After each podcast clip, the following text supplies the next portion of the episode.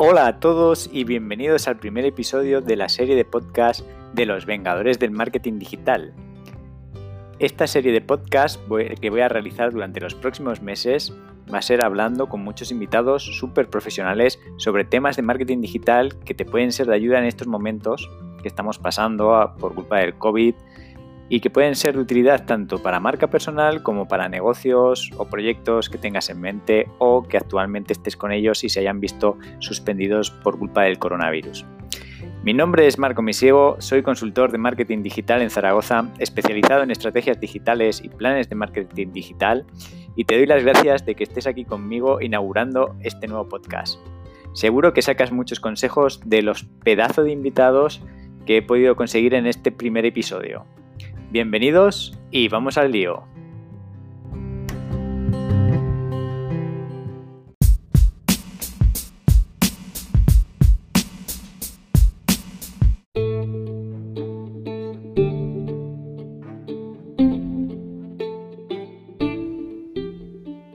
Para comenzar, me gustaría explicaros que en este podcast vas a tener consejos, trucos y tips para diferentes ámbitos del marketing digital, tanto de social ads como de redes sociales, marca personal, web, importancia de los textos con un buen copy e incluso para estrategia digital. Ahora mismo me gustaría presentaros a los primeros vengadores del marketing digital que se han unido a este primer episodio y desde aquí les doy las gracias una vez más y que nos van a dar unos consejos, unos consejos valiosísimos para nuestros proyectos. Tengo el placer de tener conmigo a diferentes especialistas de diferentes ramas de marketing digital.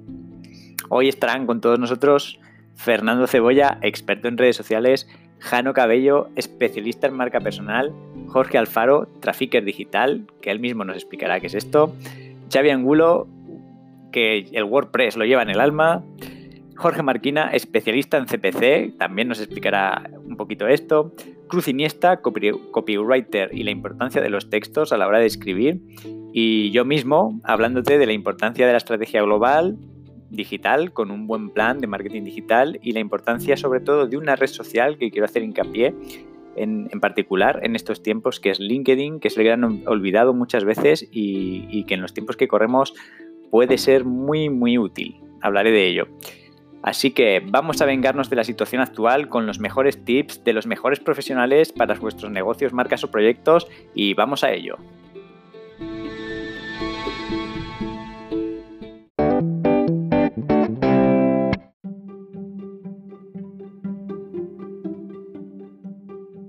Y ahora doy paso a Fernando Cebolla, que nos va a hablar de cómo seguir llevando las redes sociales de tu negocio o marca o proyecto durante estos tiempos de coronavirus. Dale, Fernando, te escuchamos.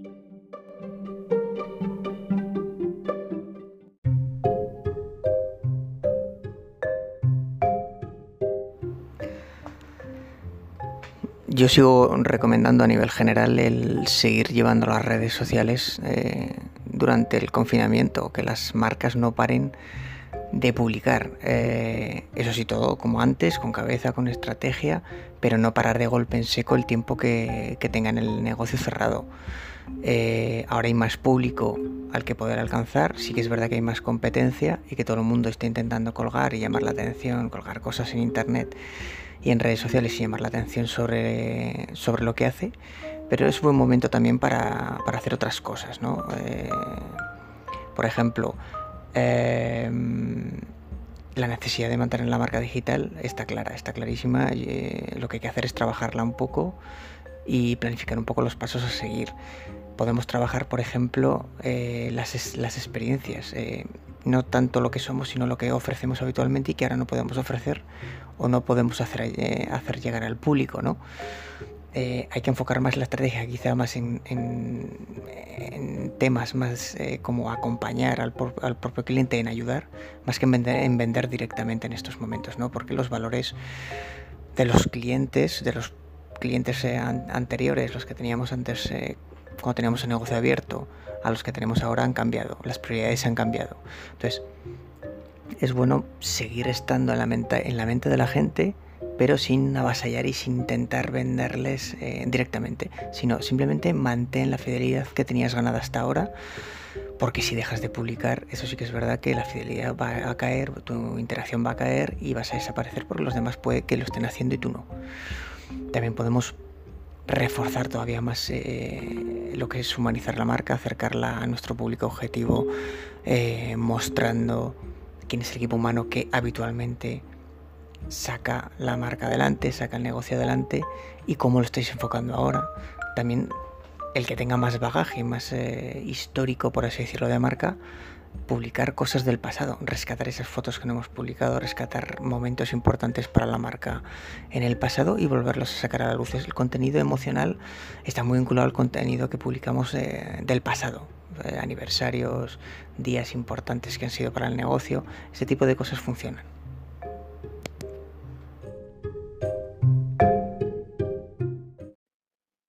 Muy bien, Fernando. Y si nos puedes decir qué hacer también con tus redes sociales a lo largo de lo que queda del año y la situación que va a tener y la vuelta gradual a la normalidad que parece que va a haber?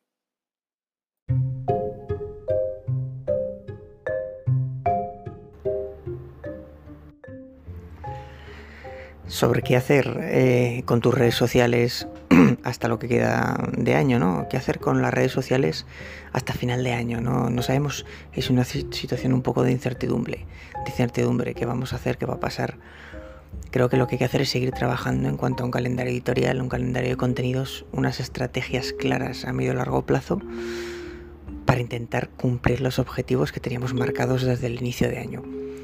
Lo que va a cambiar es igual es la forma de enlatar el contenido, la forma de proyectarla hacia los clientes. Eh, eso es lo que va a cambiar, pero el objetivo sigue siendo el mismo. Eh, si estabas vendiendo ya porque tienes un e-commerce y sigues vendiendo, ahora es un buen momento para vender a e-commerce que están creciendo muchísimo.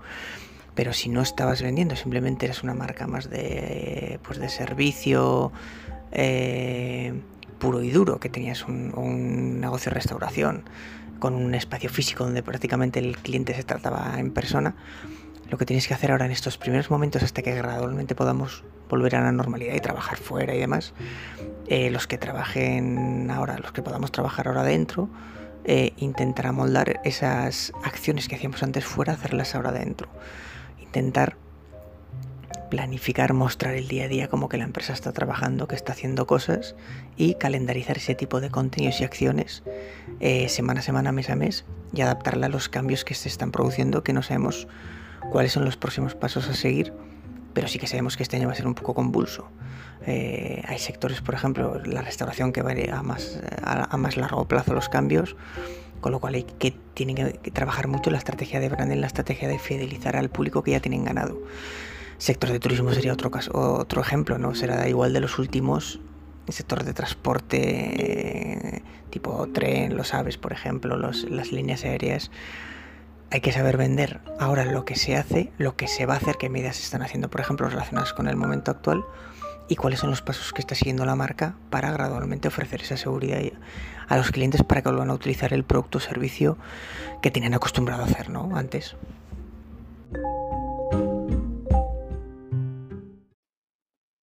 Y si nos puedes dejar también algunos consejos sobre las ventajas y desventajas de, pues, o de seguir trabajando tus redes en estos tiempos complicados o de abandonarlas, ¿qué, podría pasar? Eh, danos algunos consejos, Fernando.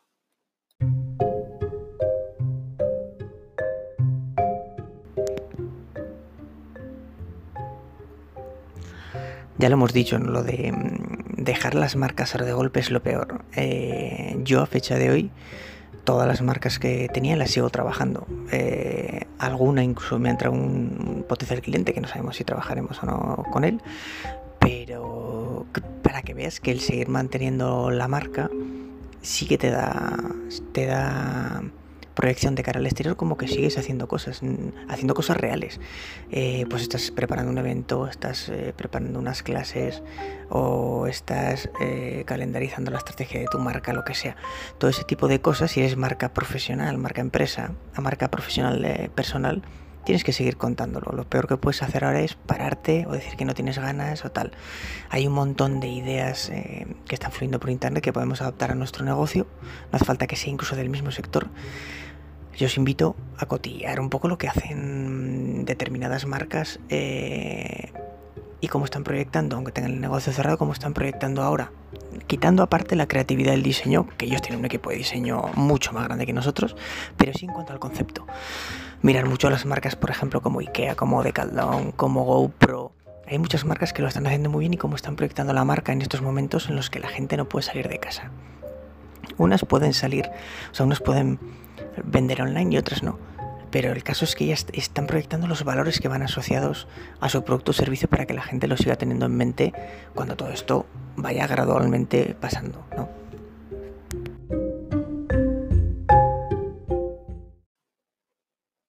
Muy bien, muy buenos consejos, Fernando. Y oye, ¿y de qué manera se puede aprovechar esta crisis para aumentar tu comunidad en las redes sociales?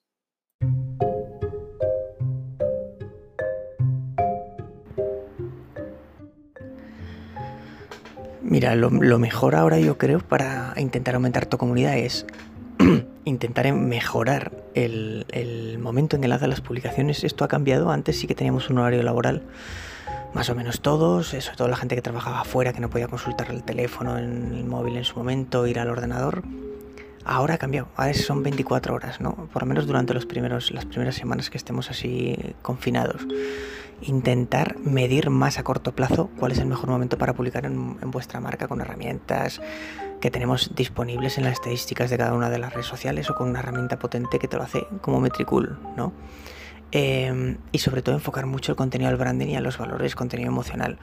Eh, te pongo el ejemplo que, que conoces, eh, Marco, de, de, vinilos, ¿no? De vinilos Blind Generation que es un sector muy de nicho, muy pequeño eh, de pan rock. Lo que hemos optado ahora por estas semanas es, vale, seguimos publicando nuestros posts, eh, pero lo que no vamos a, lo que vamos a hacer es un contenido más cercano, mm, que, en cuanto a cada una de las redes sociales funcione mejor, más emocional y que fomente mucho la participación. Esto hablando de comunidad que ya tengas activa. Si tienes una comunidad que no tienes activa o estás empezando o vas a crecer de aquí a un tiempo, pero ahora estás en la primera fase inicial, dedícate mucho a compartir contenido de, branding, a contenido de qué valores están asociados a tu empresa. Y eso lo hacen todas las marcas.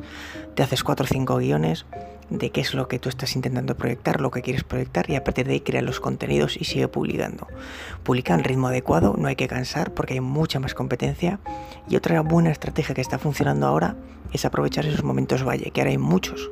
Publicar en horas donde hay menos competencia, igual puedes detectar un mejor momento para publicar óptimo para tu marca, donde la competencia no te no te haga sombra en cuanto a contenidos, ¿no? Entonces hay que trabajar un poco todo y sobre todo medir, medir todo lo que vayas haciendo para ver por dónde tu marca le está entrando a la gente y por dónde no, por dónde no, que tú creas un contenido donde la gente no es receptiva. Entonces omite esos para el futuro ese tipo de contenidos y céntrate en los contenidos que mejor te funcionan.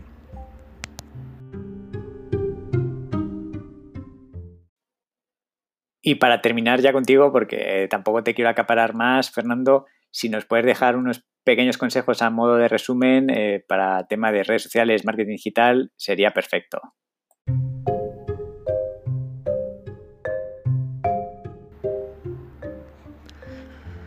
Y para acabar, Marco, te paso como unas recomendaciones finales o unos consejos eh, para trabajar o hacer el marketing ahora, eh, estando confinado, desde casa.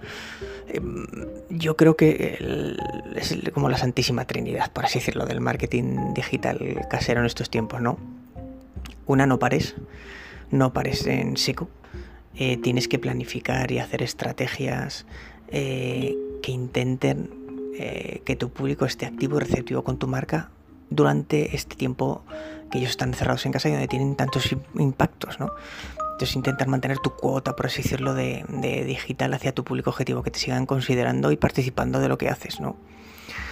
Dos, intenta hacer quizá contenido, ya hemos hablado de contenido más emocional, pero intenta igual enfocarlo de otra manera. Intenta medir más a corto plazo qué contenidos te están funcionando para intentar hacer en el futuro mejores contenidos en relación a esos contenidos que mejor te están dando rendimiento también es el momento de probar contenidos distintos que antes no hacías. Eh, prueba ese tipo de foto que antes no te atrevías a colgar, el tipo de vídeo, lanza un tipo de contenido como por ejemplo puede ser un podcast que estás trabajando ahora, Marco, em, donde antes igual no te hubieras planteado hacerlo, intenta hacer otro tipo de contenidos, unos vídeos distintos, unos vídeos más cortos o más largos, pero enfocándolo de otra manera, lo que sea. Intenta probar distintas eh, opciones para ver dónde tu público es más receptivo. Y la tercera, siempre, y es verdad, es la parte más estándar, más sistematizada, es medir lo que haces. Yo creo que en cada red social en la que estés intenta medir lo que haces y si esas mediciones están, o sea, esas métricas luego que vas obteniendo están orientadas a los objetivos que te has puesto. Esa es la santísima trinidad del marketing digital, Marco. Y bueno, tienes metraje yo creo que de sobra. Corta y pega por donde quieras, ya sabes. Y bueno, gracias por invitarme a tu podcast que compartiré con sumo gusto. Y cuídate mucho. Un abrazo.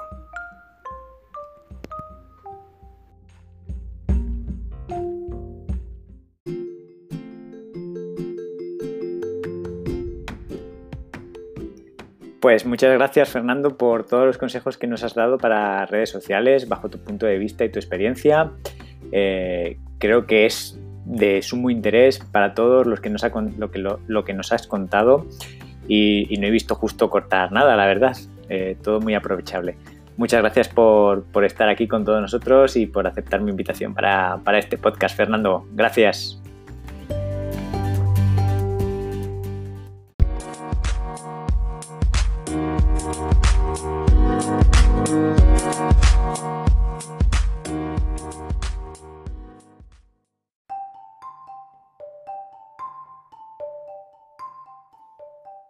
Y después de todos los pedazos de trucos que nos ha dejado Fernando Cebolla, pues eh, ahora me gustaría presentar al segundo invitado de este podcast, que es otro crack del marketing digital, que es Jano Cabello, súper especialista en marca personal, también de aquí, de, Zaragoza. Vamos, aquí en Zaragoza lo estamos moviendo a tope esto del marketing digital.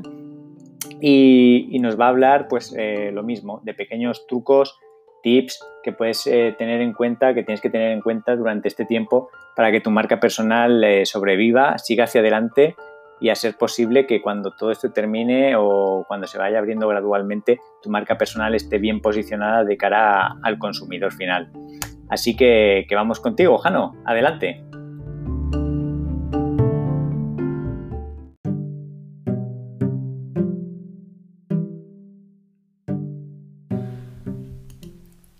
¿Qué tal, Marco? ¿Cómo estás? Bueno, lo primero, agradecerte muchísimo la invitación a, estos podcasts, me parecen maravillosos y como te dije otro día por, el, por LinkedIn, me parecen brutales el título que, le has puesto, soy muy fan de los Vengadores, espero que, espero que vayan por ahí los tiros.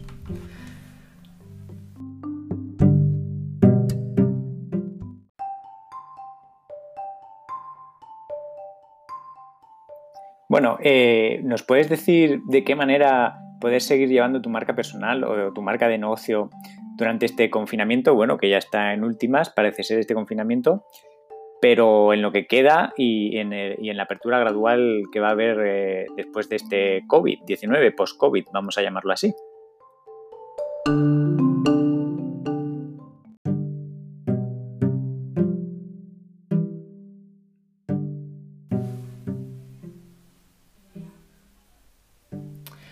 Bueno, lo primero que tengo que decirte a, esta pregunta es que la marca personal nunca, nunca debe de dejarse, ¿no? Nunca debe, no, es cuestión de seguir llevando o dejando de llevar, sino que tu marca personal tiene que ser de alguna forma la, la consecución de tu pasión, es decir, lo que tú quieres hacer en tu vida profesional es eh, incentivar enfocarte en ayudar a las personas en cualquier rama profesional, eres abogado, economista, marketinero, entrenador personal, lo que sea, tu marca personal en estos momentos de crisis tendría que ser el 300% de lo que normalmente das. Es decir, si en tu día a día con el trabajo pues le puedes dedicar un 20% de tu tiempo, ahora mismo que todos tenemos teóricamente un poquito más de tiempo, tenemos que estar dedicándole el 100%.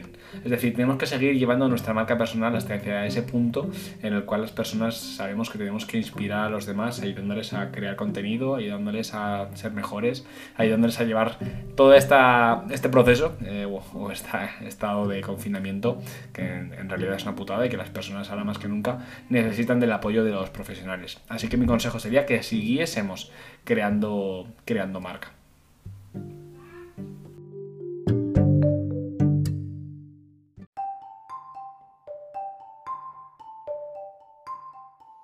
¿Nos podrías también indicar eh, la importancia de la marca personal o de negocio en estos momentos de inseguridad? ¿Qué importancia tan grande puede tener eh, de impacto la marca personal o de negocio?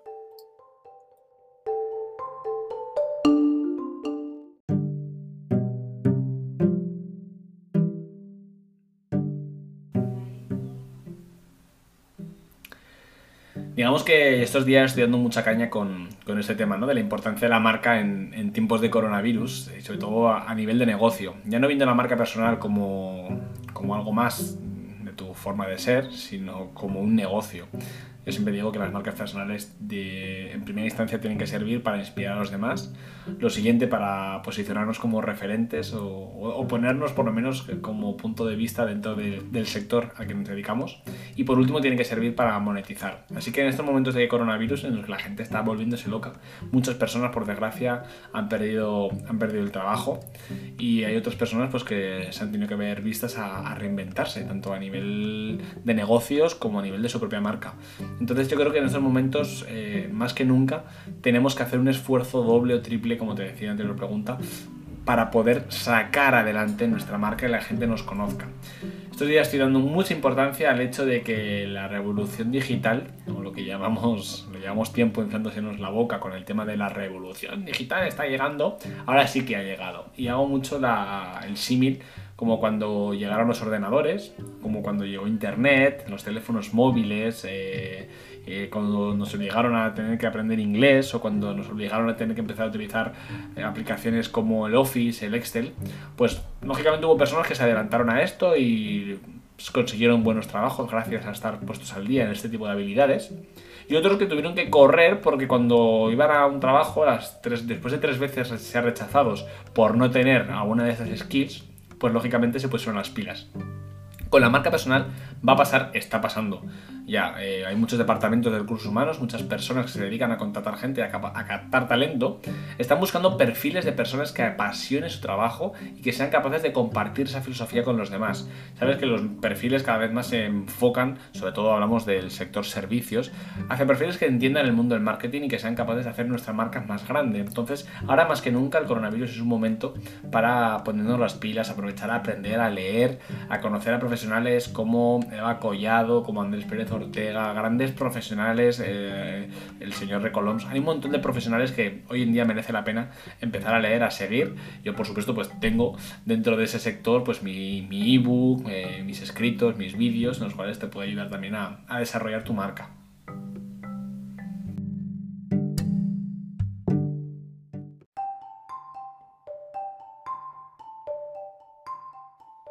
Y oye, Jano, eh, ¿tú qué piensas? ¿Qué hacer con tu marca personal a lo largo de lo que queda del año y la vuelta gradual a la normalidad que parece que sí que vamos a ir teniendo poco a poco?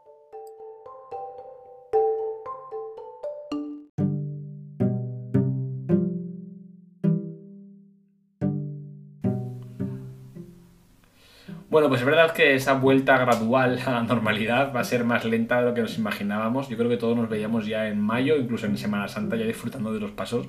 Y esto parece ser que casi casi que nos va... Vamos a ver la situación con 40 grados al sol, pero en casa. Entonces yo creo que como se nos va a alargar es un buen momento para aprovechar. Lo primero que tenemos que, que hacer es antes de salir a correr a publicar, que lo estoy viendo mucho estos días, gente que no había hecho nada eh, pre-coronavirus, y ahora se han puesto las pilas a tope a empezar a publicar contenido. Bueno, bueno, vamos a. Eso está muy bien, pero antes vamos a diseñar un poco la estrategia, vamos a pensar qué es lo que queremos hablar, vamos a, a, sentar las fases de nuestra marca, hacia dónde queremos enfocarnos, qué etiqueta queremos que nos pongan y a partir de ahí qué plan de contenidos y cómo vamos a hacer para lograrlo. Y sobre todo, muy importante, vamos a empezar a trabajar objetivos, qué queremos conseguir. Tenemos eh, una necesidad eh, grande de conseguir ingresos, hay que enfocarnos hacia un lado. No tenemos trabajo, simplemente queremos posicionar nuestra marca, hacia dónde vamos, qué habilidades tenemos dentro de la marca personal, somos grandes oradores, somos buenos delante de la cámara o somos más eh, perfil sabio científico y tenemos que hacer posts y, redactar más porque somos más de la vieja escuela. Bueno, pues perfecto, pero sobre todo definir muy bien hacia dónde nos queremos poner.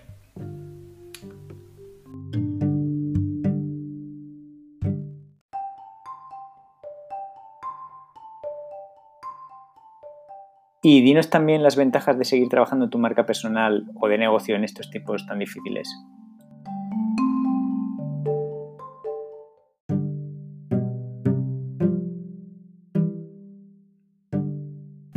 Las ventajas de seguir trabajando tu marca personal o marca de negocio es que yo lo veo mucho en las marcas grandes. Y ahora ya me refiero a marcas como por ejemplo puede ser Nike cuando llevas tiempo trabajando tu branding y eres una de las marcas más prestigiosas del mercado. Que esto no lo hace tu producto, ¿eh? sino lo hace la capacidad que tienes para generar esa comunidad y esa, bueno, ese propósito de tu marca. Como por ejemplo en este caso te voy a poner Nike, a lo mejor es más fácil, y luego te pondré algún ejemplo de alguna empresa quizás un poco más pequeña. Llevan tanto tiempo trabajando en la marca y son tan buenos en su marca que lo primero que hicieron fue cuando ocurrió esto del coronavirus es que se sentaría, me imagino, todo el gabinete o todo el departamento de marketing junto con la agencia de publicidad que les lleve las campañas de marca y eh, decidieron preparar el entrena dentro, entrena para el mundo, ¿no? salva el mundo. me parece una campaña brutal que la lanzaron a los dos o tres días del confinamiento global. Es decir, en nuestra primera semana y media, enseguida pusieron la aplicación gratuita y esto les ha permitido pues seguir avanzando. Lógicamente están reposicionando una vez más como una de las marcas referentes que en este coronavirus está sirviendo. Es muy importante ahora más que nunca eh, es un momento de no pensar en facturar. Sí que es muy complicado, que la situación es difícil y ya bien sea por nuestra marca comercial o por nuestra marca personal, de negocio o de persona, que no pensemos en, facturar. Como se dice siempre, ¿no? Dejar que corra el último duro para que lo pueda ganar otro. O en este caso vamos a hacer que, que, nuestra comunidad sepa que estamos aquí. Porque esto es un momento complicado y es muy difícil ahora convertir usuarios en leads y sobre todo leads en clientes. Es decir, que alguien consuma por alguno de tus productos o servicios. Yo creo que una de las cosas más importantes que podemos hacer ahora es demostrar a nuestra comunidad que estamos aquí, que les escuchamos, que los tienen para lo que necesiten y que ahora más que nunca pueden contar con nosotros. Porque esto acabará, esto llegará en cuatro días, volveremos a la calle y entonces todo volverá a normalidad. ¿Quiénes son las marcas que te han cuidado cuando todo iba mal? ¿Cuáles han sido las que han escondido la cabeza debajo del, del, surco como las avestruces? ¿Y cuáles han sido aquellas que no han sabido reconocer que la situación era complicada y se han dedicado a vender, a vender, a vender y ahora lo que te crean es un rechazo? Pues yo creo que esto es, eh, aquí tenemos que aprovechar esas ventajas de seguir trabajando la marca personal.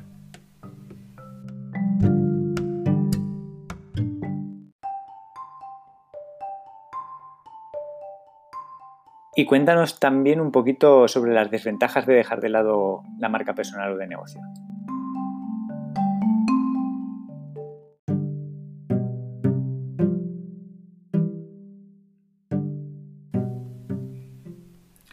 Bueno, pues igual que las ventajas de poder trabajarlas, que la gente va a saber que estás ahí, como decía, como te decía, ¿no? La, desventaja en sí, aquí ya viene por el hecho de desaparecer. Uh, hay muchas marcas que están desapareciendo, no, no creas que son pocas, hay un montón que por el mero hecho de no tener un departamento de marketing o de no contar con el asesoramiento de profesionales, pues directamente han dejado de comunicar o dejar de publicar absolutamente nada. O sea, no están haciendo absolutamente nada, se están silenciando. Y esto es, esto es, una, es un problema a largo plazo, bueno, casi, casi más bien a, medio plazo, porque las marcas, las personas que siguen a las marcas, se han dado cuenta de que no son marcas de las que fiar. Cuando salgamos de esta, como te decía, pues probablemente nos enfrentemos a un, vaya, ahora por qué no estoy vendiendo, o por qué otras marcas están vendiendo más. Al final esto es una competición constante entre tú y tu competencia, todos tenemos un, un pequeño, gran o mediano competidor, y si tu competidor lo está haciendo, se va a convertir en referente antes que tú. Así que cuando salgamos de la crisis, va a haber alguien que su top of mind, es decir, en su decisión de compra, no te va a tener a ti y va a tener a tu competidor.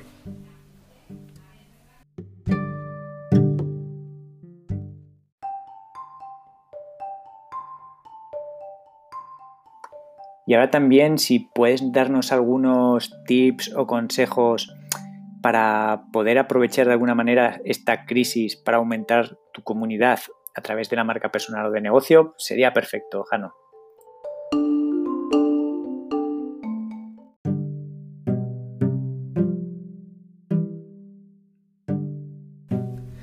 Bueno, al final, en coronavirus o no en coronavirus, eh, una de las mejores formas de aumentar tu comunidad es crear valor y crear contenido. Pero si normalmente creamos valor con un segundo objetivo, o mejor dicho, con una consecución de ese objetivo, que es monetizar tu marca, Aquí ya tenemos que darle, como te decía, esa vuelta e intentar que aumentar esa comunidad simplemente por el mero hecho de crear valor. Si tú creas valor a través de tu propósito, por ejemplo, hay casos maravillosos como Alex Lamata, que es, es entrenador personal y ha creado la plataforma Yo me muevo en casa y ha conseguido una comunidad de 80.000 seguidores en muy poquito tiempo. Y cuando te digo poquito tiempo, estamos hablando de que probablemente, eh, me parece que han sido en las primeras dos semanas, ya tenía eh, 60.000 seguidores en su comunidad. Lo hizo totalmente por, por a la comunidad, no lo hizo por por monetizar. De hecho, en una llamada eh, yo le ayudo en algunas cosillas con su marca personal y me dijo, oye, Jaro, yo no sé qué hacer ahora con, con, toda esta comunidad, ¿no? ¿Cómo puedo después del coronavirus poder convertirla? Y, y bueno, pues como este caso, yo creo que hay, hay otros tantos, desde psicólogos a asesores financieros que en este momento te están ayudando para poder darte consejos de cómo manejar la economía, cómo ahorrar o incluso dónde encontrar oportunidad en este momento de crisis tan grande a nivel económico, pues yo creo que es un momento para esto, para aprovechar para enseñar a la gente, aportar valor a tu comunidad y aquí no importa la comunidad que tengas, 2, 3, 100, un millón de seguidores y tampoco importa la experiencia que tengas sea lo que sea que tú puedas aportar, pues desde papás y mamás que están enseñando a otros papás y mamás cómo eh, entretener a sus hijos, a, esas personas maravillosas, esos profesores que dicen, bueno, pues una vez que acaba mi jornada laboral, como me aburro, pues decido eh, crear descargables para, esos niños que estén entretenidos por las tardes y, y, aumenten la creatividad. Bueno, a mí me parecen iniciativas bestiales. Yo, por ejemplo, pues he aumentado mucho más el el ritmo de mis podcasts, de mis creación de vídeos, de mi contenido. Y eso que te puedo decir que tengo, por suerte, muchísimo curro estos días y no me da tiempo a, a parar.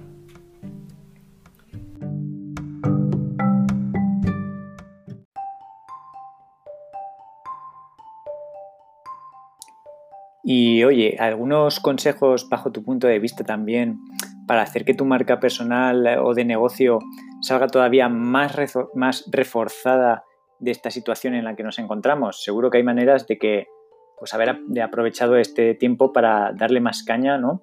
a la marca personal y en vez de dejarla caer, que salga con más fuerza todavía. ¿Tú qué piensas? ¿Qué consejos nos puedes dar?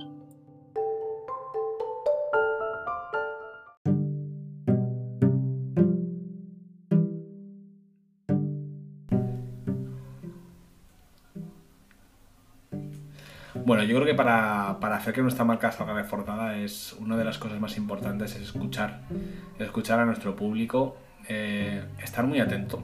Cuando es un momento, esto es una reflexión que, me enseñó, que me enseñó, me sigue enseñando mi padre, y dice, cuando todo el mundo habla, tú escucha. Cuando la gente esté gritando mucho, tú cállate un momentito y escucha lo que están diciendo. Yo creo que ahora también es momento de escuchar y de escuchar mucho. Eh, multicanal, escuchar a tu comunidad, pero también escuchar lo que hay fuera, escuchar podcasts de profesionales que están constantemente dilucidando sobre a dónde van a ser los últimos derroteros del marketing, de los negocios, y si les escuchas yo creo que eso te va a servir un montón para, para trabajar. Yo trabajo con varias marcas de negocio profesionales que, que me han sorprendido para, para bien, porque han crecido durante este coronavirus.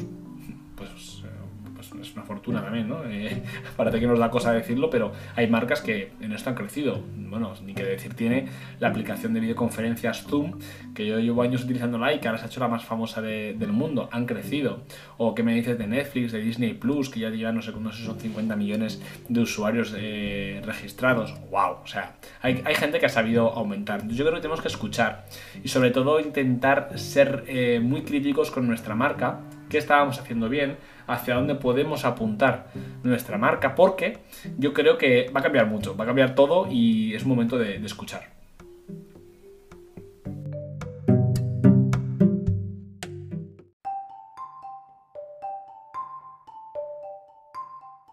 Y ya para terminar, Jano, que no te quiero molestar más, si quieres dar algunos tips, consejos extras que tú quieras añadir, eh, pues somos todo oídos eh, porque seguro que a través de tu experiencia nos puedes decir cosas muy interesantes.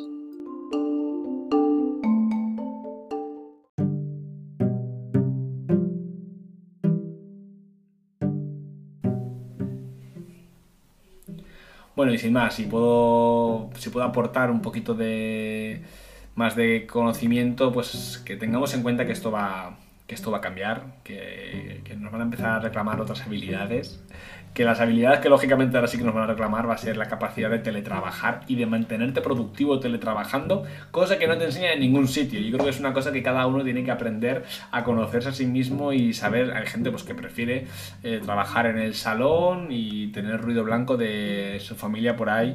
Eh, trabajando. Yo, por ejemplo, me encierro en la habitación y me marco un horario y, bueno, y no te voy a engañar, ahora estoy en pijama y trabajo en, en pijama cómodo, con, un chándal, no en pijama como tal, pero a mí me sirve. Entonces yo creo que tenemos que aprender, lo primero, a desarrollar nuestras habilidades, a, teletrabajar y sobre todo a aportar a la comunidad. Eh, entramos, como se dice en branding, en un, en un nuevo territorio, si conocíamos el B2B, conocíamos el B2C, ahora llega el, el B2S y es el Business to Society, cómo podemos aportar desde nuestra marca personal o desde nuestra marca de negocio a esta sociedad para hacerla mejor. Nos va a tocar cambiar como, como seres humanos, nos va a tocar cambiar como profesionales y totalmente nos va a tocar cambiar pues como personas y tenemos que saber aprender a, aportar valor. Así que Marcos, nada, muchísimas gracias, eh, ha sido de verdad un verdadero honor compartir contigo y bueno, espero que, que vaya genial esta serie de podcast que auguro que tendrán un futuro. Así que nada, bueno, muchísimas gracias Marco, que vaya de maravilla y muchísima suerte. Hasta luego, adiós, chao.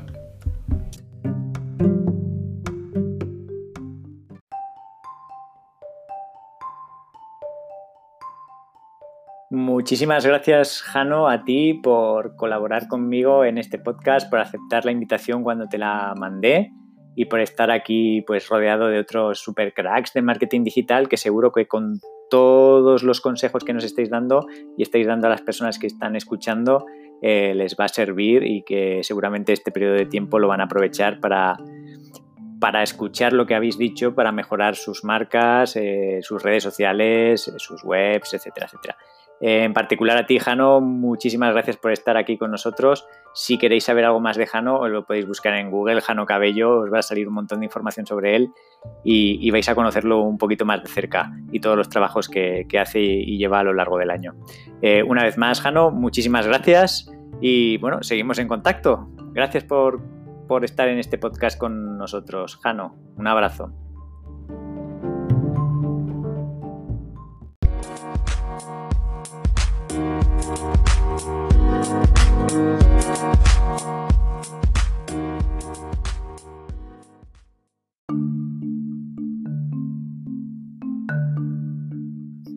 Y ahora, después de estos dos cracks, como han sido Fernando Cebolla y Jano Cabello, vamos a ir con un bloque especial de, publicidad, por así decirlo, en el que nos va a hablar eh, Jorge Alfaro y Jorge Marquina, los dos Jorges, que son especialistas en publicidad online. Jorge Alfaro, digamos que está más especializado en lo que son Facebook Ads, Instagram Ads, ¿vale? Social Ads en general. Y Jorge Marquina nos hablará más de lo que es Google Ads. Vamos a ver dos puntos de vista diferentes en dos plataformas diferentes y cada uno de ellos nos va a explicar un poquito por qué es bueno seguir con anuncios o no, o no dejarlos del todo, al menos durante este tiempo, porque nos pueden servir de catapulta una vez que esto vaya pasando. Eh, el primero en hablar va a ser Jorge Alfaro, que va a ser con el que os voy a dejar a continuación, y en segundo lugar hablará Jorge Marquina en este espacio de publicidad online. Muy bien, adelante Jorge.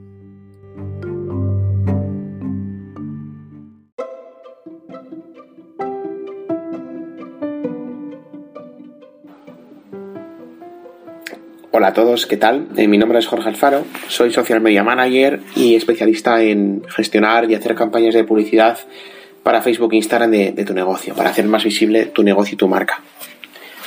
Eh, mucha gente me pregunta eh, que ahora, si ahora, durante esta crisis del coronavirus, es un buen momento para, realizar campañas de publicidad en Facebook y en Instagram.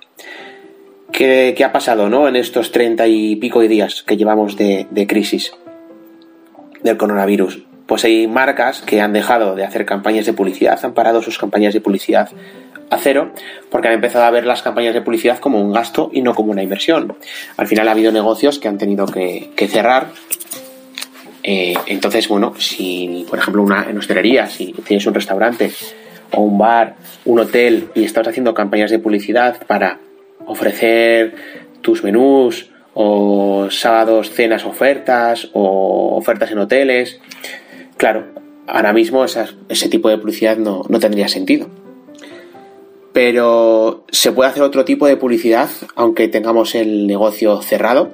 Yo pienso que sí, que se puede hacer una campaña de publicidad. Es más, ahora mismo lo que es el coste de la publicidad en Facebook y en Instagram es más barato. Por eso mismo, porque hay mucha gente, muchos negocios que, han dejado de hacer publicidad por miedo, por incertidumbre, porque es lo que nos pasa a todos. Y hay otra gente que sigue haciendo publicidad para aprovechar esa imagen de marca, ese branding, trabajar su marca, que la gente no le olvide que están ahí para que cuando todo vuelva a la normalidad recuerden que, esa marca sigue viva, ¿no? sigue estando ahí. Por ejemplo, un restaurante que no puede anunciar, no puede publicitarse su local, dónde está o algún tipo de oferta que tenga en sus menús. Conozco un caso que hay un restaurante pues que lo que ha hecho es eh, hacer recetas desde casa con su chef o su equipo de cocina y publicitarlas para que la gente las viera. Al final están dando un contenido de valor eh, de cómo hacen los platos, incluso de su carta, para seguir estando en la imagen del cliente para que el cliente no se olvide de ese restaurante, dando un contenido, un contenido de valor y haciendo más grande su imagen de marca. Para mí me parece una buenísima idea. Es cierto que no todo el mundo se va a poder permitir hacer esto, pero si puedes permitirlo, está genial. Es buscar una idea de contenido de valor, crearla y hacer una campaña de publicidad con, con este tipo de contenido. Además es más barata. Recuerda que os estoy diciendo que es más barata y no haría falta hacer una inversión tan alta como quizá eh, se invertía antes de que todo esto pasara. Por ejemplo, si eres una marca personal, pues mi recomendación, en vez de vender tus cursos, tus infoproductos, lo que haría sería trabajar o bien una campaña de tráfico a mi página web para que puedan leer el blog, o a mi contenido de valor, algún tipo consejo de marketing digital que les, les, pueda, les pueda ofrecer, les pueda estar dando pero con la idea de que de estar ahí, de, seguir vivo, de que nos recuerden, de que cuando todo esto pase digan, ostras, pues necesito que mi negocio hacer una campaña de publicidad. Joder, pues había un tío de Zaragoza que daba contenido gratuito, tal, y te recuerden, ¿vale? Eso sería lo, lo ideal eh, ahora mismo.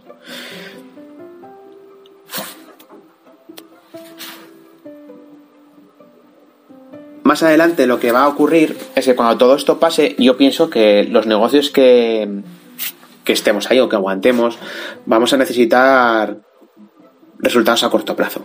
Y la forma de, conseguir resultados a corto plazo a través de las redes sociales es haciendo publicidad, haciendo campañas de publicidad. Entonces imaginaros cuando vuelva todo a la nueva normalidad que vamos a volver y quiero promocionar mi negocio pues para deciros, oye, que estamos otra vez de vuelta, que estamos aquí. Al final para hacerlo de una forma más rápida sería pagando en, publicidad, ya sea en, Facebook o Facebook Instagram o, a través de Google, ¿vale? Pero sí que es cierto que a corto plazo va a ser lo, más óptimo. Esto es lo que yo pienso, ¿eh? que yo pienso que habrá que, invertir en publicidad para recordar que hemos vuelto, que estamos ahí, que oye, que seráis bienvenidos para mi negocio, para mi servicio, para lo que estemos ofreciendo al cliente. Entonces, bueno,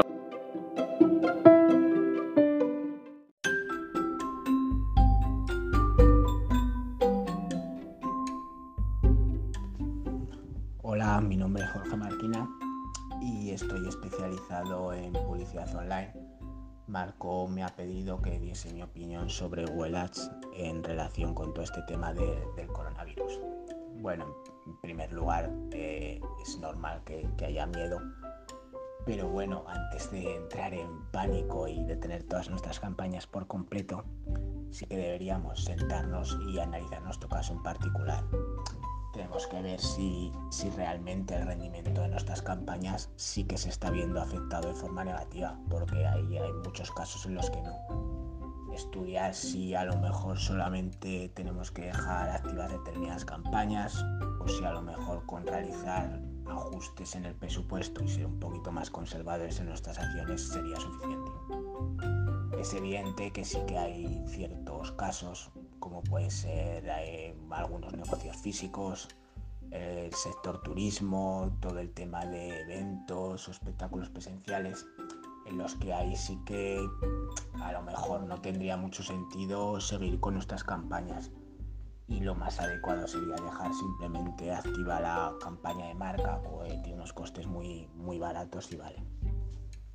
De todas formas, yo en casi ningún caso recomiendo parar todas nuestras campañas y si continuar con ellas o, con alguna de ellas en concreto, por diversos motivos. En primer lugar, al haber menos competencia, eh, vamos a poder aprovecharnos de, unos CPCs más baratos y, conseguir más visibilidad a un menor coste. Además, y este tema me parece muy importante, es necesario que continuemos en la, en la mente del usuario.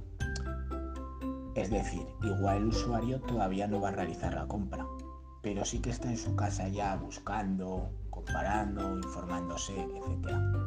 Y si nosotros no estamos presentes durante todo ese proceso, cuando haya pasado esta, esta situación o que empecemos ya a ver la luz al final del túnel y el usuario ya vaya a realizar la compra, si nosotros no hemos estado presentes durante, durante todas esas etapas, eh, no, no va a elegirnos a nosotros. También otra, otro punto es que tenemos que, tener en cuenta el ciclo de compra de, nuestro producto o servicio.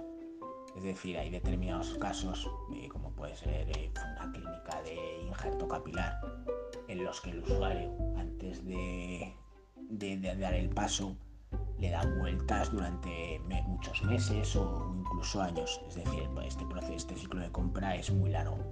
Entonces, en estos casos, la situación no debería afectar más allá de que durante estos meses no vas a poder dar el servicio. Eh, para acabar, eh, a modo de, recomendaciones o consejos con algunas cosillas que, podemos hacer durante estas semanas en, nuestras campañas. En primer lugar, yo creo que, que, no es el momento más adecuado para estar haciendo cambios importantes o experimentos en nuestras cuentas ya que pues bueno, estamos en un periodo excepcional y por tanto el, comportamiento de, los usuarios también es excepcional, entonces tampoco vamos a poder estar sacando conclusiones demasiado certeras. Eh, otro caso que se puede dar es que a lo mejor por falta de ingresos tengamos que detener alguna de, nuestras campañas.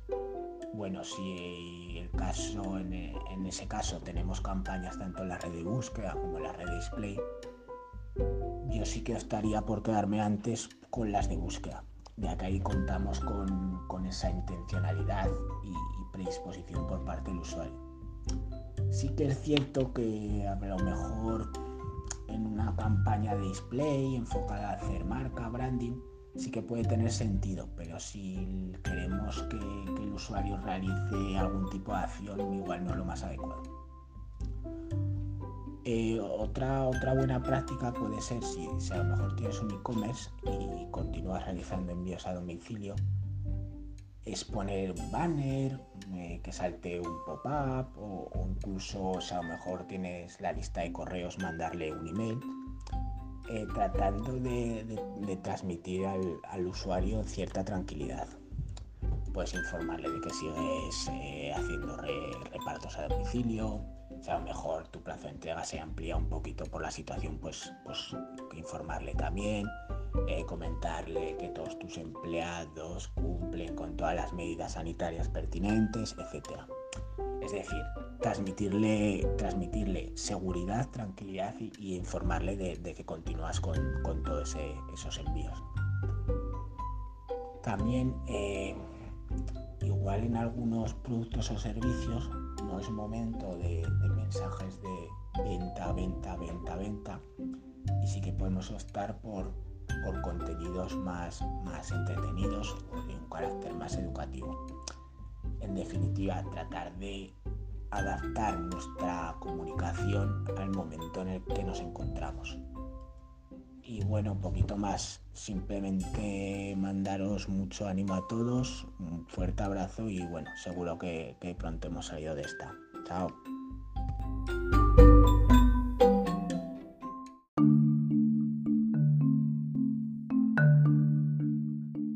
Pues muchas gracias a los dos Jorges que nos han dejado bastante claro el tema de, la importancia de, los anuncios, de los ads, tanto en redes sociales como, como en Google que, no hay que dejarlos de lado ni mucho menos, aunque sabemos que ahora mismo es algo complicado de seguir llevando a cabo, pero que hay que tenerlo en cuenta y que nos puede ser de ayuda a la hora de salir de, todo esto. Eh, desde aquí le doy las gracias a, Jorge Alfaro y a, Jorge Marquina por haber eh, aceptado mi invitación para este podcast también. Y bueno, si queréis saber más de ellos, pues lo dicho, a Jorge Alfaro lo podéis encontrar en su página web, soy jorgealfaro.com, y a Jorge Marquina lo podéis encontrar a través de, de, Google y en su LinkedIn. Y si queréis hablar con ellos de manera personal, seguro que están encantados de, de atenderos. Muchas, muchas gracias a los dos, de verdad.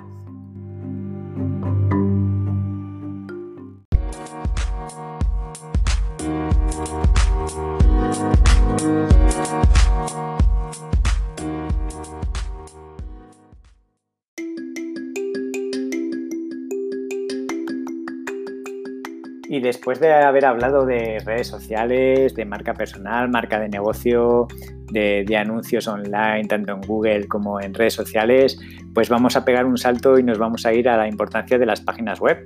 Porque claro, mm, todos los negocios al final eh, pueden tener redes sociales, una buena marca, pero al final si, no tienen una buena web, que es el sustento prácticamente de todo negocio digital, pues prácticamente estás perdiendo una gran parte de ello. Por eso ahora nos vamos a hablar con, con Xavi Angulo, eh, super crack de, WordPress, que como hemos dicho al principio, WordPress es su, arma, ¿no? Eh, es su alma, es un super pro de, WordPress, eh, también maneja muy bien Elementor. Y bueno, queremos que nos cuentes un poquito, Xavi, pues todos los temas que tienen que ver con WordPress y cómo podemos aprovecharlos durante esta cuarentena o durante el COVID o el post-COVID. y cuáles son tus puntos de vista en WordPress. WordPress, vamos a empezar desde un principio. WordPress desde un principio, desde, un principio no. WordPress tiene una comunidad detrás enorme. Eh, puedes solamente con entrar a, la página web de wordpress.org, sabes todo lo que hace WordPress detrás, ¿no? O sea, todos los voluntarios, perdón. Y eso es importante. Hay constantemente, hay constancia siempre de, actualizaciones, hay siempre, eh, digamos, un trabajo detrás que se va viendo con el tiempo, ¿no? Según van saliendo las actualizaciones. No hace mucho salió la 5.4, la versión de WordPress, y, y, ahora mismo, pues como suele pasar, muchos plugins eh, y themes, plantillas que, se utilizan en, WordPress se tienen que actualizar. Pero hay un trabajo detrás, no es llegar y solamente actualizar. El mantenimiento de un, de un WordPress es necesario también pues, hacer una limpieza de base de datos, mirar el WPO, que es la velocidad de descarga. Hay cambios en el SEO constantemente con Google también, que eso no se encarga un mantenedor de páginas web, pero son, para que os hagáis una idea, es, digamos, una serie de actividades que, hay que hacer para mantener una web, ¿no? O un proyecto más bien. Pero para mantener un web, una, una web con WordPress es necesario estar actualizado ya sean plugins, plantillas y el mismo WordPress, ya tenemos que, eh, digamos, realizar esas velocidades de descargas. También hay que, hay que mimar un poco también en ese sentido el, WordPress y estar atento siempre a, a, los agujeros de seguridad que suelen surgir, pero en todos, en todos lados. A ver, no, no es por nada, pero el tema de seguridad abarca todo, desde móviles hasta, hasta WordPress. El tema es que lo que pretendo decir es que, muy importante, estemos en confinamiento o no estemos en confinamiento, el mantenimiento de una web es muy importante si quieres proseguir con tu proyecto. Si tu proyecto la dejas a la deriva como un barco, pues al final va a chocar, al final va a tener problemas. Y eso a ti no te interesa, por supuesto. Eh, la desventaja de, dejar de lado eh, la web durante esta crisis es que al final Mm, es más complicado o es, consiste, consiste, no, perdón, se realizan más trabajos para poder eh, tener otra vez limpio el proyecto y poder recibir siempre las visitas y tener esas ventas o, que nos lean ese blog. Es necesario que, esté eh, totalmente pulido el proyecto. Eso es necesario un mantenimiento, un posicionamiento, un posicionamiento y una insistencia por parte de los que trabajen con la web en contenidos y en su diseño, etcétera, etcétera. una de las ventajas a la hora de otorgar eh, WordPress, a la hora de crear, perdón, eh, puede otorgar WordPress a la hora de crear una, una nueva web, pues es interesante hacerlo con WordPress por todas las posibilidades que tiene. Estamos hablando de que estamos ya casi rozando los 60.000 plugins y cada plugin eh, pues tiene algo interesante que podría aportar a tu proyecto o darle una funcionalidad importante. Los widgets que si son ideales para trabajar con WordPress, depende. Yo personalmente trabajo con Elementor, eh, de hecho soy líder de las meetups de, Elementor Zaragoza y sinceramente es depende del proyecto. Yo suelo siempre hacer un estudio de un par de días antes el proyecto con, con el cliente para conocer un poco los entresijos, que es lo que los entresijos, no, perdón, lo que necesita eh, ese negocio o esa marca. Eh, es un buen momento, por supuesto, para actualizar la web de tu negocio y de tu marca. Eso es fundamental y que hay que aprovechar estos momentos para, aumentar la comunidad a través de la web. Eh, vamos, mm, a través de la web y de las redes sociales. Pero siempre hay que tener una web por lo menos para presentar eh, tu idea, tu proyecto y tus productos. Eh, repito otra vez, lo del tema de los builders yo creo que depende, porque no es necesario en todos los proyectos tener un constructor para poder realizar una web.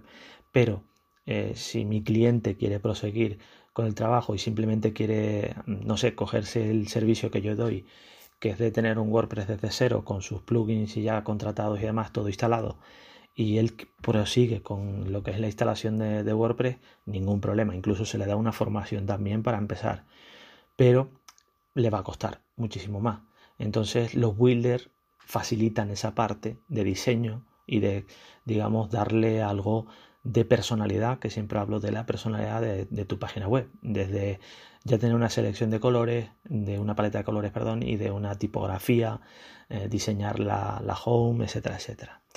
Luego, mm, no sé, eh, yo sinceramente el consejo que doy para el mantenimiento y mantener esa página web en pleno confinamiento que estamos todavía y o incluso eh, para después tenerlo ya todo digamos refinado y perfilado yo sugiero que empecemos siempre por conocer un poquito cómo es WordPress. Podéis estudiar eh, o sea escuchar y leer y mirar cientos de vídeos, de posts y de podcasts de, WordPress. Hay muchos por ahí pues, que podría empezar a nombrar, pero no acabaríamos. Entonces, yo sugiero que si queréis poneros en contacto conmigo y queréis encontrar algo para empezar, pues que se pongan en contacto con Marcos Misiego o conmigo, con Xavi Angulo. Al final nosotros eh, podríamos echar un cable en ese sentido, eh, al igual que crear una página web eh, o un e-commerce, una tienda. Por eso es yo veo que el confinamiento no es eh, para frenar un proyecto, sino todo lo contrario. Yo creo que es para, eh, para coger y dar un paso atrás, pero para coger un impulso y, em, trabajar el negocio y trabajar eh, la parte digital, que es la página web, o mejorarla incluso, o incluso realizar consultorías con profesionales en el marketing, como es Marcos, o o em, conmigo mismo como desarrollador web y ver las funcionalidades que podíamos eh, aportar a tu, a tu, página. O incluso es el momento ahora de, ver un plan mejor de hosting o de una migración de un hosting a otro y, de mejorar las situaciones porque en, realidad a veces tiramos por lo barato y al final terminamos pagándolo muy caro. Y este es el mismo momento que tenemos bastante tiempo si lo sabemos eh, organizar para empezar a impulsarnos un poco en, ese sentido, en, coger impulso para, mejorar nuestro negocio y nuestra página web. Súper consejos los que nos ha dejado Xavi, eh, mi canario favorito, por cierto, que está aquí en Zaragoza, fincado también, y que espero que llevéis a cabo, que no dejéis el mantenimiento de vuestras webs, que, que es algo importante, como ha dicho Xavi, tanto ahora en coronavirus como después, como antes, que no hay que dejar de lado en un negocio digital pues eh, lo que es el mantenimiento e incluso ver si te hace falta un cambio de hosting, de incluso de dominio, es el momento adecuado para, hacer todas estas cosas. Eh, si queréis conocer más eh, a Xavi, pues lo tenéis muy fácil. Podéis visitar su página web, páginaswebzaragoza.com, que digamos que es un negocio, ¿vale? Y si queréis conocerlo de una manera un poquito más cercana, tenéis chaviangulo.com. ¿vale? Serían las dos maneras de, conocer un poquito más a, a, Xavi Angulo, que por cierto, pues eh, le doy las gracias desde aquí por haber aceptado la invitación, como a todos los demás cracks que están en este podcast y que cualquier cosita que quiera aportar más, mm, ya sabéis dónde lo podéis encontrar, ¿vale? Muchas gracias, Xavi, por estar con nosotros.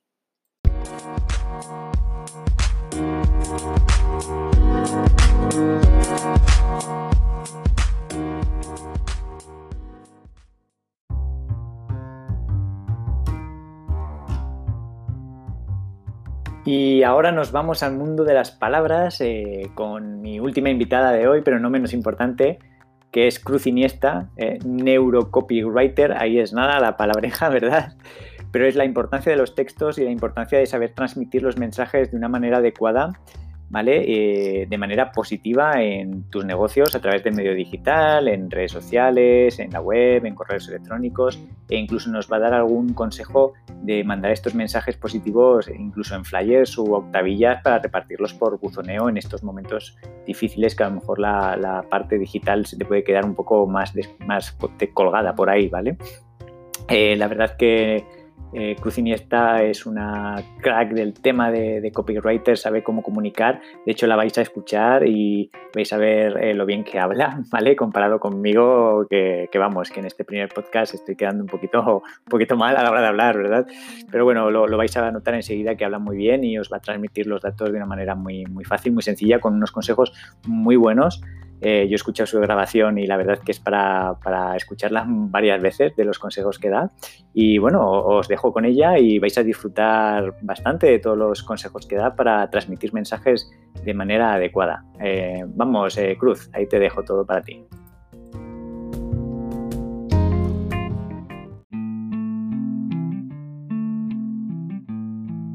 Hola, buenas a todos. Mi nombre es Cruz Iniesta, soy copywriter y bueno, ante todo espero que todos estéis bien, que estemos lo mejor posible, lo mejor que se puede en estas circunstancias. Veréis, hoy vengo a hablar un poquito de qué puede hacer el copywriter en esta situación en la que estamos viviendo y cómo puede ayudar a los negocios y cómo deben de ser nuestros mensajes. El copywriting, como todos sabéis, es un arma muy potente a la hora de comunicar porque nos permite llegar a las emociones de las personas, nos permite utilizar las palabras más adecuadas y conseguir impactar en nuestro público. Los consejos generales que yo podría daros a la hora de que, de que comuniquéis vuestros mensajes sería que cuidaseis mucho con las emociones negativas, con palabras como tienes miedo, te asusta, corres peligro.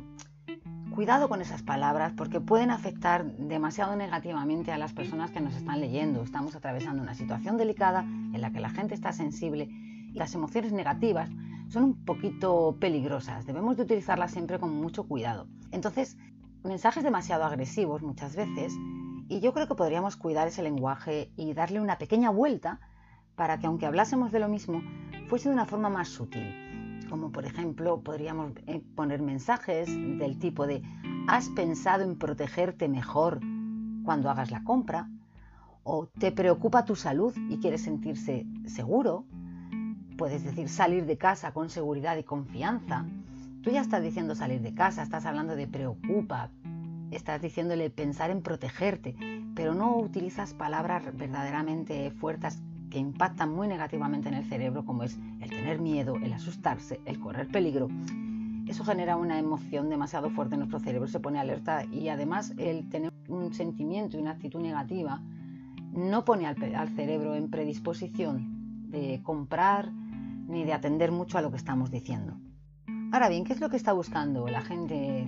¿Qué es lo que busca cuando navega por las redes, cuando navega por la web? Normalmente está buscando o entretenimiento o información. Básicamente es lo que más están buscando actualmente. Entonces nosotros tenemos que intentar adecuar en la medida de la posibilidad nuestra nuestro tipo de mensajes a esto. Va a depender mucho de si nuestro negocio sigue abierto, no sigue abierto, eh, si podemos vender por internet, si no podemos vender por internet. Entonces yo voy a daros diferentes consejos para las distintas situaciones. Si tienes una tienda online y puedes seguir vendiendo en Internet, tu mensaje siempre tiene que tener muy presente el hacer comentarios como seguimos a tu lado, nos preocupamos por ti, queremos aportar, queremos ayudar, para que no tengas que salir de casa, para que puedas quedarte en casa. ¿Veis? Siempre sin usar esas palabras de para que no corras peligro ni cosas de esas. Es muy importante que hagáis mucho hincapié en, que hacéis envíos seguros, siempre el mensaje de hacemos envíos seguros, te lo vamos a dejar en la puerta, no hay contacto, puedes tener plena confianza. Esos mensajes tenemos que seguir transmitiéndolos. No importa el tipo de producto que nosotros vendamos, es importante que sepan que estamos disponibles para que nos pidan, que les podemos servir y que les vamos a servir con total seguridad. El tema de las tiendas que no tienen tienda online. Ese es el caso un poquito más problemático y siempre preguntan, bueno, pero ¿qué puedo hacer yo? ¿Pero qué puedo hacer yo? Bueno, pues lo que yo haría, por ejemplo, sería intentar hacer una campaña tanto en redes como a través de incluso buzoneo, en el que yo me preparase unas pequeñas notas en la que le dijese a mis vecinos, soy fulanito, soy de aquí del barrio, muchos de vosotros me conocéis, y aunque estas circunstancias me obligan a tener la puerta cerrada, no olvidéis que puedo atenderos, que me podéis llamar por teléfono, que yo os puedo llevar a casa de una forma segura y dejándolo en la puerta lo que vosotros necesitéis. Mirar un caso concreto. Yo, precisamente en mi casa, justamente el fregadero de la cocina, la tubería se ha atascado y necesitaba cable de estos de desatascar porque el producto no era suficiente. ¿Problema? Ninguna ferretería abierta, teniendo que pedir a lo mejor a través de Amazon, a través de otras tiendas online, cuando sé que en mi barrio hay gente que lo está pasando mal. Si yo hubiese tenido el teléfono de las 3-4 ferreterías que tengo cercanas, yo les hubiese llamado, les hubiese dicho, tengo este problema, por favor, traerme esto. No estamos pensando en cómo seguir vendiendo a pesar de no poder vender. Y tenemos hoy en día muchos canales para comunicarnos. Tenemos publicaciones en redes para que sepan que seguimos estando ahí. Tenemos mensajes, tenemos el buzoneo, carteles en los portales. Podemos realmente acudir a muchas formas de contarle a la gente que aunque la puerta de nuestro negocio esté cerrada, nosotros si lo necesitan les podemos vender lo que les haga falta. Y esto sirve lo mismo para una ferretería que para una tienda de pinturas para la casa, que para una tienda de ropa, que para cualquier tipo de comercio. El comercio que, es, que está abierto, fruterías, pescaderías, todo este tema de alimentación, carnicerías, ¿qué podrían hacer?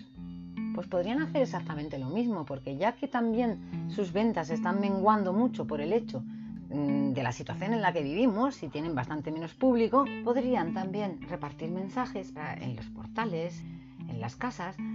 Hay mucha gente también, que mucha persona mayor que está sola, mucha gente a la que otros vecinos le tenemos que hacer la compra porque no pueden salir ellos. Yo creo que podrían aumentar sus ventas. De hecho, ya hay más de una iniciativa y más de dos en ese sentido.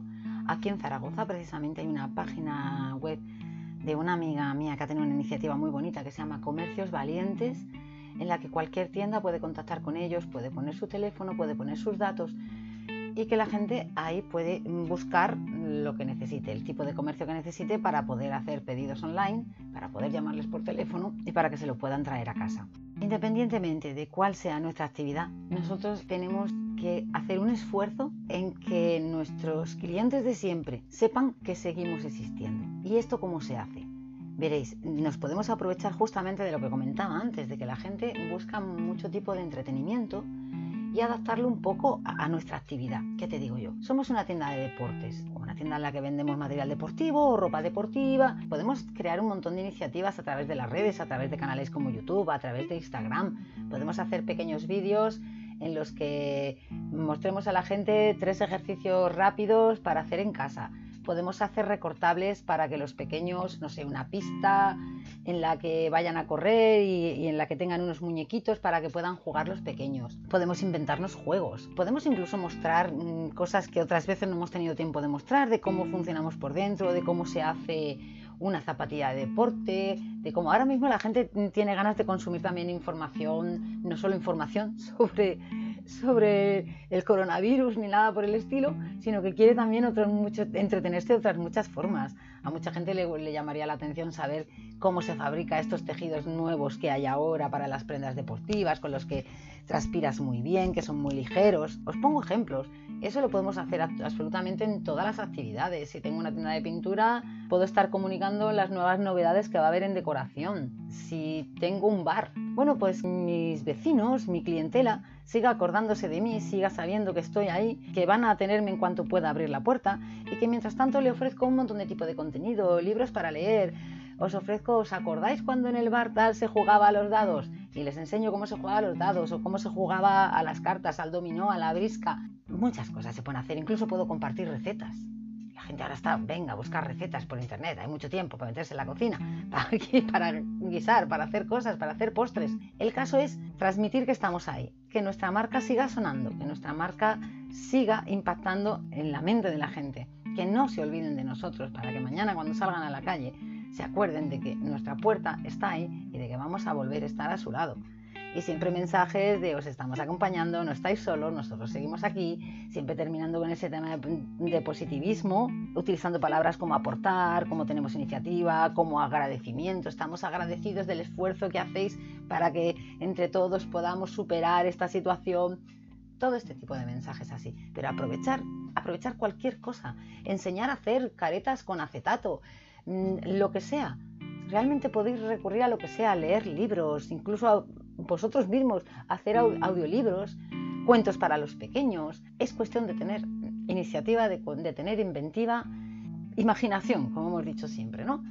Y utilizar las redes, utilizarlas muchísimo ahora que tenéis más tiempo, hacer muchas publicaciones en redes en los casos que, vuestro comercio lo permita, hacer comunicaciones también por escrito, como os digo, con pequeñas octavillas, pequeñas comunicaciones que llevéis a los portales, que llevéis a los buzones, que la gente no se olvide de vosotros, que vuestra marca siga sonando, que la gente sepa que estáis ahí y en la medida de lo posible buscar las alternativas para intentar seguir vendiendo de un modo seguro y de un modo confiable. Yo estos son los consejos que os podría dar os lo he dicho, os lo repito, huir de las palabras que transmitan emociones negativas, no es el momento para abusar de ellas, transmitir optimismo, transmitir acompañamiento, transmitir solidaridad y bueno, creo que hasta aquí un poquito lo que, lo que yo podría, los consejos que yo os podría dar. Vuelvo a repetir espero que estéis todos bien, que os transmito mucho ánimo, que vamos saliendo poquito a poco y que entre todos esto lo vamos a ir superando. Un abrazo.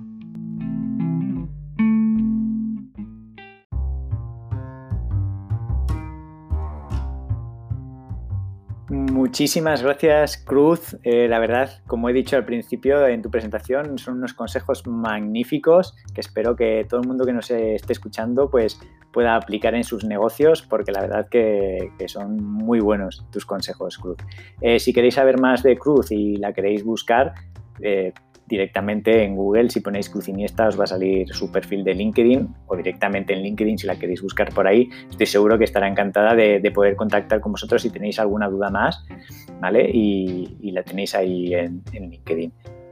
Y nada, eh, Cruz, eh, muchísimas gracias por aceptar también mi invitación, como les he dicho a todos los compañeros, de, estar aquí en este primer podcast, que bueno, pues ya se ve, ya se nota, ¿no? Que tiene algunos fallitos todavía, pero bueno, es la, primera vez y hay que arrancar de alguna manera y haber juntado a tantas personas tan pros del marketing digital eh, en Zaragoza, en mi tierra, pues la verdad que, que da gusto. Muchísimas gracias, Cruz, por todos tus consejos y hasta otra.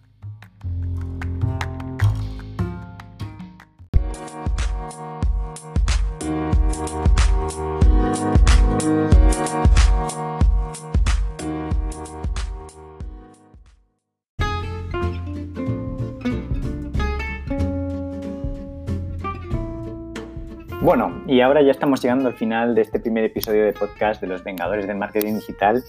Y para terminar, pues también me gustaría, daros mi punto de vista eh, sobre mi especialidad, que son las estrategias digitales, lo que es hacer un buen plan de marketing digital para que la empresa pueda entrar en Internet de una manera adecuada y no a lo loco.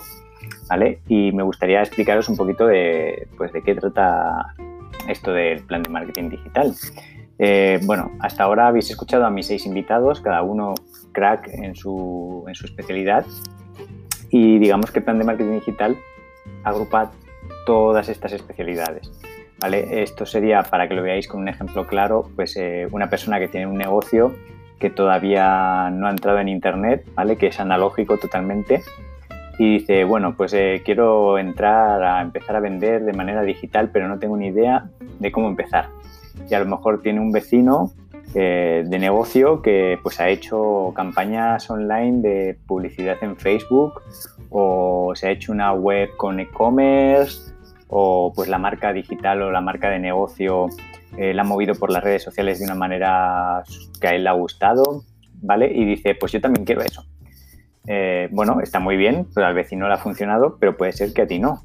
Entonces lo que tienes que hacer es primero aterrizar, o sea, aterrizar todas tus ideas y hacer un plan de marketing digital. Este plan de marketing digital, digamos que es donde sacas, vas a comenzar a sacar lo que son objetivos que quieres conseguir con, con lo que vas a hacer de manera digital, eh, qué estrategias, donde vas a poner eh, a INCO a las cosas que vas a hacer dentro de lo digital para que te puedan llegar a, esos objetivos que te has marcado.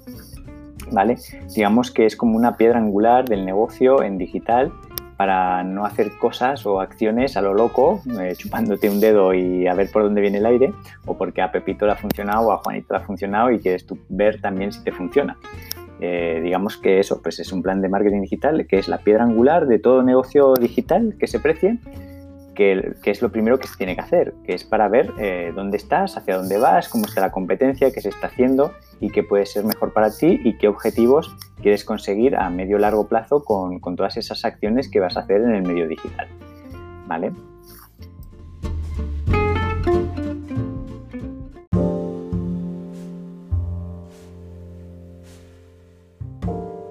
para que tengáis un poquito más claro lo que forma parte de todo este plan de marketing digital, os puedo decir que, se, hace como una especie de Biblia, por así llamarlo, eh, en el que sale absolutamente todo de manera anterior a hacer las acciones que quieres hacer de manera digital.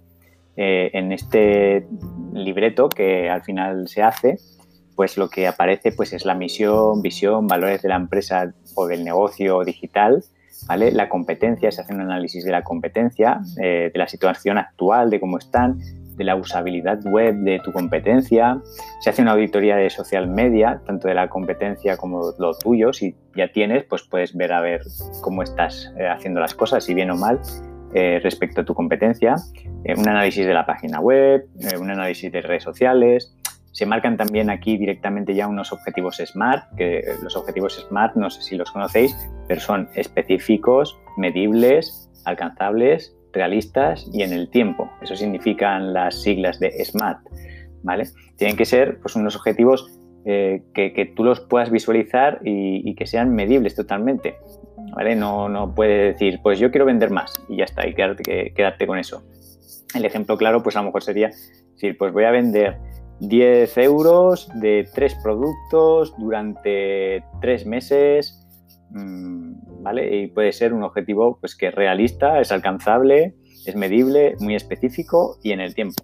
Entonces te tienes que marcar esta serie de objetivos, tienes que pensar, tienes que trabajar con un consultor de marketing online, ¿vale? Para, para poder ir especificando todos estos objetivos. Si no, digamos que irías como un pollo sin cabeza también eh, en el medio digital, porque no sabrías hacia dónde quieres ir, si has conseguido lo que querías, si no, si has conseguido algunos objetivos que te han venido de rebote, Después también tendríamos un análisis DAFO, que son debilidades, fortalezas, amenazas y oportunidades, siempre hablando dentro del plano digital.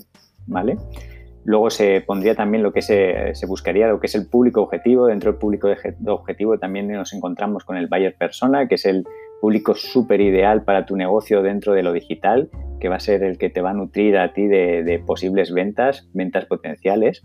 Hay que buscarlo y hay que afinarlo muy bien, porque incluso para luego posibles acciones futuras, tanto de publicidad online como de marca personal, pues los tienes que tener muy, muy reconocidos, ¿vale? Luego entraríamos lo que son en propuestas estratégicas ya, o sea, qué vamos a hacer, qué acciones vamos a llevar a cabo. Y dentro de estas estrategias, pues tienes estrategias de posicionamiento, pues lo que es el SEO page, el SEO page, tienes estrategias de social media, pues todas las redes sociales, cada una de ellas, como ha estado hablando Fernando Cebolla al principio, cada una de ellas tiene una estrategia diferente. Entonces, eh, si vas a trabajar Facebook, si vas a trabajar Twitter, Instagram, LinkedIn, cualquiera de ellas que existe, incluso TikTok, que ahora está un poco ya en auge, pues cada una de ellas tiene una estrategia diferente. Los usuarios no se comportan igual en todas las redes sociales y tienes que tener pensada una estrategia para cada una de ellas que te lleven hacia el objetivo que te has marcado, aquellos objetivos SMART de los que te estaba hablando antes. Luego también tendríamos estrategias SEM, que son las estrategias de, publicidad online. ¿Qué voy a hacer? Voy a hacer Facebook Ads, voy a hacer Instagram Ads, los dos, voy a hacer Google Ads. Habría que pensar qué presupuesto tenemos, eh, cómo lo vamos a enfocar, si va a ser de ventas, si va a ser para reconocimiento de marca. ¿Vale? Esto también serían estrategias. Tendríamos también estrategias de email, marketing, si queremos hacer eh, los famosos funnels de venta. Muy importante hacer una buena estrategia de email marketing. Eh, tenemos estrategias de fidelización. Cuando ya empezamos a ser reconocidos y hemos tenido ventas ya, pues tienes que tener una estrategia hecha para, eh, según tu público objetivo, claro está, para ver de qué manera ese cliente puede volverte a comprar otra vez. Si no, eh, digamos que has tenido una venta y ya no vuelve nunca más. entonces tienes que tener una estrategia para fidelizar a ese, a ese cliente que ha comprado y que sabes que realmente está interesado en lo que estás ofreciendo. Luego también tendríamos que tener un calendario editorial para saber qué se va que se va a publicar en las diferentes redes sociales, en la página web, cómo lo vas a mover, qué artículos vas a subir en el blog de la página web o si eres un e-commerce, qué artículos vas a poner eh, destacados eh, en el mes X porque hay una fecha muy señalada y te interesa, todo esto lo tienes que tener apuntado dentro de este plan de marketing digital. ¿Vale? Luego dentro del plan de marketing digital también tendríamos los KPI, que son los indicadores que te están diciendo si estás eh, llegando a esos objetivos que te has marcado. Estos los tienes que tener apuntados para ir haciendo análisis Mm, mes a mes o, el tiempo que tú creas conveniente para ver si te estás acercando con todas estas acciones que has hecho en las estrategias, te estás acercando a esos objetivos finales. ¿Vale? Aquí entraría pues también el tema de monitorización y medición pues, de, todos los sitios donde estés a nivel digital.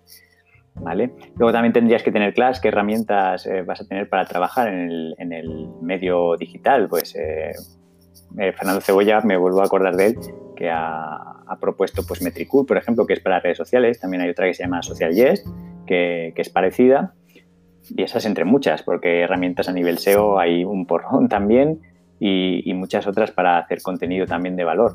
Tendrías que tenerlas claras y también eh, que entraran dentro de este plan de marketing digital. Luego hay un plan de crisis.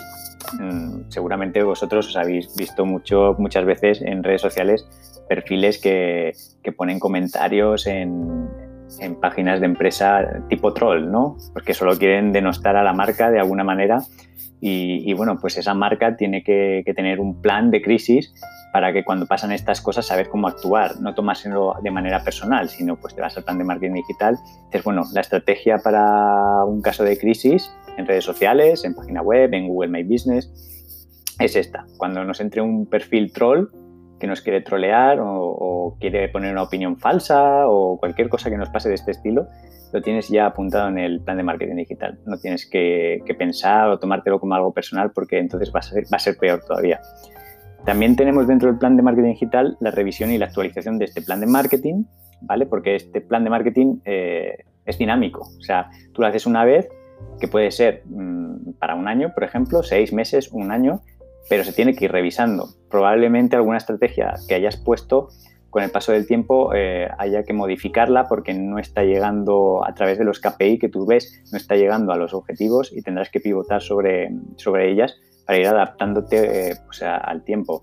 ¿vale? Entonces tienes que tener claro cuándo van a ser las revisiones, cuándo van a ser las actualizaciones de este plan de marketing y, hacerlas directamente dentro del plan de marketing y dejarlas apuntadas para saber lo que estás haciendo. Y por último, pues tienes que darle un presupuesto a todas estas estrategias, acciones, análisis que quieres hacer dentro de tu negocio a nivel digital. Si tú haces esto, si tú haces un plan de marketing digital desde un principio, eh, durante por lo menos el primer año o en un año, a medio plazo, vas a saber lo que tienes que hacer directamente en el medio digital. No vas a estar viéndolas venir, pues ahora hago esto, ahora hago lo otro. No, no, no. Ya vas a tener todo muy bien asentado qué tienes que hacer. Incluso si ves que algo no está funcionando, puedes pivotar sobre él, no tienes que inventarte todo desde cero, ¿vale? Y, con el presupuesto final, que es eh, lo que le vas a dar, eh, sabes hasta dónde te puedes gastar eh, y qué, y qué mm, retorno de la inversión que tú has puesto dentro de todo esto vas a poder tener aproximadamente. Entonces creo que el plan de marketing digital está muy denostado, no se suele hacer mucho, la verdad, pero creo que es una parte muy importante de cuando un negocio quiere entrar directamente al medio digital sin tener nada o teniendo cositas, pero que, todavía va muy perdido, ¿no? que no sabe qué hacer por aquí, no sabe qué hacer por allá. Entonces es ideal pues, eh, contactar con un consultor de marketing online o de marketing digital que te haga un plan de marketing digital bien contigo, de manera personalizada y, tenerlo ahí. Además, un consultor siempre puede estar de la mano contigo, aunque te lo haga, luego tú lo puedes desarrollar o si tienes un equipo, un community manager, un SEO, un, trafficker digital, lo puede hacer gracias al, plan de marketing digital que ya está hecho. Y si no, el consultor te va a estar acompañando, te puede resolver dudas y te puede poner en contacto con otros colaboradores. Yo, por ejemplo, soy consultor de marketing digital. Si yo te hago un plan de marketing digital y necesitas en un momento dado, dentro de estrategia SEM, por ejemplo, que es publicidad online, y me dices, oye Marco, mira que no, que no sé cómo llevar esto, sé que lo hicimos dentro del plan de marketing digital, pero me estoy perdiendo haciendo las campañas de publicidad. Pues yo, por ejemplo, os podría recomendar directamente a Jorge Alfaro o a Jorge Marquina para hacer ciertas campañas. Eso es lo que hace también un, consultor, ¿vale? No os deja solos del todo y os puede poner en contacto con otros profesionales dentro de, la misma rama. Y bueno, por mi parte no os quiero aburrir más, porque esta parte es, digamos, un poquito más pesada, muy necesaria, más pesada también es verdad, no es todo tan bonito como la marca personal de Jano Cabello o las redes sociales de, Fernando Cebolla, pero si quieres llevar un negocio de manera buena al medio digital, eh, yo creo que lo principal es saber lo que quieres hacer, hacia dónde quieres ir, porque si no vas a estar totalmente perdido. Y el plan de marketing digital es algo como una piedra angular de cualquier proyecto digital y hay que intentar por lo menos tenerlo, ¿vale? Y bueno, con esto hemos llegado al final del primer episodio del podcast de los Vengadores de Marketing Digital. Espero que os haya servido por lo menos de algo para, salir hacia adelante en estos momentos en los que estamos y que podáis aplicar cositas en vuestros negocios. Y ya sabéis que os podéis poner en contacto con cualquiera de nosotros, de, los siete, de las siete personas que hemos hablado en este episodio, para cualquier duda o, incluso para, quedar, a tomar algo cuando se pueda y, hablar en persona y para ir mejorando negocios que yo realmente creo que después de esta crisis se van a, van a necesitar digitalizarse bastante por si acaso volvemos a, estar en una igual, que no nos pilla a todos con el culo, con el culo al aire, como ha pillado a muchas empresas ahora, que hemos tenido que digitalizar todo rápidamente y, así de esta manera sería de una manera más coherente. Eh, muchas gracias a todos por escucharme, eh, muchas gracias a los invitados por haber aceptado mi invitación y bueno, espero que tenga cierto éxito, la verdad, para, para ser el, primero y que pueda hacer un episodio 2 con otros cinco invitados que buscaré, si quieren aceptar mi invitación. Y si no, bueno, pues hasta aquí sería la prueba. Es, mi primer podcast, entonces, bueno, pues ya veis que hay ciertos fallos eh, a la hora de hablar y a la hora de, hacer los pases a, los invitados. Pero bueno, perdonármelo porque es el primer podcast. Eh, muchas gracias a todos y hasta la próxima.